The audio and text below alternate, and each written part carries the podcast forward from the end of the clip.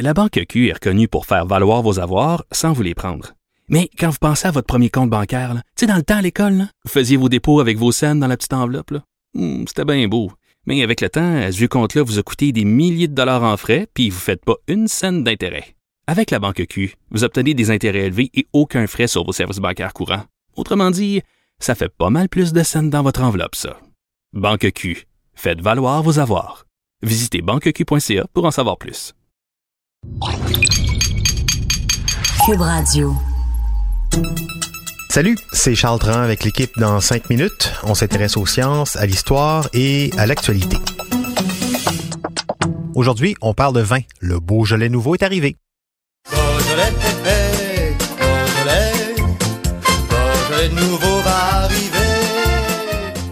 Et oui, comme chaque année, le troisième jeudi du mois de novembre marque l'arrivée du Beaujolais nouveau et c'est également le jour où beaucoup de consommateurs font cette confusion entre le Beaujolais nouveau, né il y a quelques décennies à peine, et le vin du Beaujolais, dont l'origine de la vigne remonte au 16e siècle. Le Beaujolais nouveau, son histoire et ses réalités, avec Benjamin Bourque. Salad of tomatoes and entrecôte bordoulaise. Avec du Coca-Cola, Oh, oh, oh, non. Oui, Beaujolais nouveau. L'histoire du Beaujolais nouveau débute le 11 mars 1951.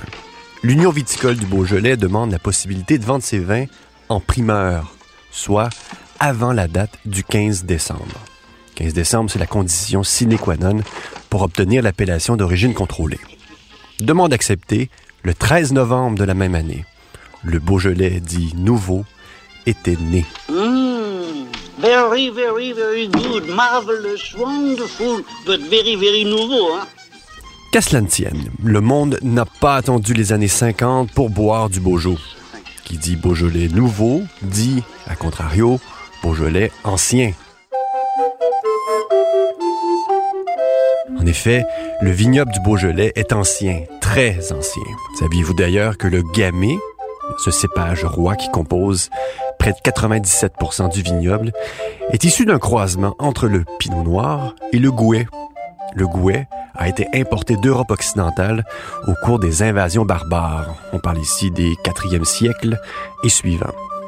Mais disons que l'essor du vignoble comme tel date, lui, du 17e siècle. Géographie maintenant. Le vignoble du Beaujolais est situé entre Mâcon et Lyon. Une très belle région d'ailleurs, vallonnée, aux accents toscans.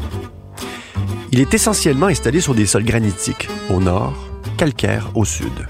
La variété des terroirs a permis de créer 12 appellations d'origine contrôlée, 10 communales ou locales et 2 régionales. Beaujolais et Beaujolais Village.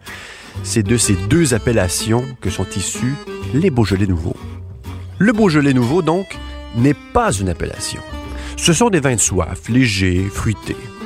Ce ne sont pas des vins taillés pour la garde. Ils devront même être bu dans les 3 à 6 mois pour profiter des plaisirs du fruit, en fonction bien sûr des années. Et cela est dû à sa méthode de production. Il est obligatoirement produit à partir de gamay noir à jus blanc uniquement, généralement par macération carbonique. Macération carbonique, petite parenthèse, le raisin est en cuvée entier et la cuve fermée. Dans du Beaujolais nouveau, 3 à 5 jours, maximum 10 en ce qui concerne le temps de macération, donc en cuve. Au terme de cette courte fermentation accélérée, il est décuvé, pressé et vendu deux mois plus tard. Les Beaujolais non primeurs bénéficient quant à eux d'un processus de vinification complet plus long. Sur les 17 324 hectares que comporte le vignoble, près du tiers est destiné aux primeurs, soit 55 millions de bouteilles ou presque chaque année. Le Beaujolais nouveau donne des vins festifs aux arômes fruits rouges, fleurs ou encore de banane. Si vous vous êtes déjà posé la question comment est-ce possible, pourquoi la banane? Eh bien, le secret est dans la recette, c'est-à-dire à, l'ajout de levures artificielles lors de la macération en cuve. Voilà. Faites votre choix. Mais pour les passionnés de la treille et du tonneau, et surtout pour ceux qui préfèrent se faire câliner par les tanins dufteux des plus beaux crus du Beaujolais, pour ceux qui affectionnent des vins de caractère mais délicats en même temps, il faut être plus patient, surtout pour découvrir le millésime 2018. Selon l'Inter Beaujolais, qui est l'organisme de promotion du travail des professionnels des vins du Beaujolais. Ce 2018 va se déguster en trois volets. En novembre, donc 2018 pour les Beaujolais de fête, soit les Beaujolais nouveaux. Au printemps 2019 pour une partie des Beaujolais dits de caractère, piliers de la bourgeonomie, et à l'issue de la durée de l'élevage de 10, 12, 18 ou 24 mois pour les Beaujolais dits d'exception. Mais si vous ne voulez pas patienter, faites comme les Japonais précipitez-vous tête première dans ce nectar facile à déguster. Je mentionne ici le Japon car c'est le premier pays importateur de Beaujolais au monde, devant l'Allemagne et les États-Unis. Grâce au décalage horaire, ils sont les premiers, oui, oui, les premiers à le goûter et à le célébrer, parfois de manière extravagante.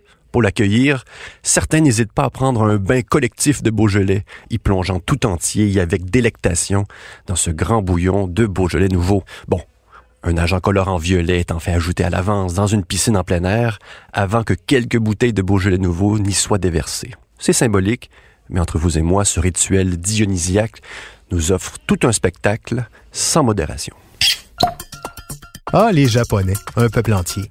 Le Japon, on y va pour les cerisiers en fleurs au printemps, mais euh, effectivement, pour le Beaujolais nouveau en novembre, c'est encore plus divertissant. Bon Beaujolais nouveau à tous. Allez-y mollo quand même, hein, ça reste du vin. C'était en cinq minutes.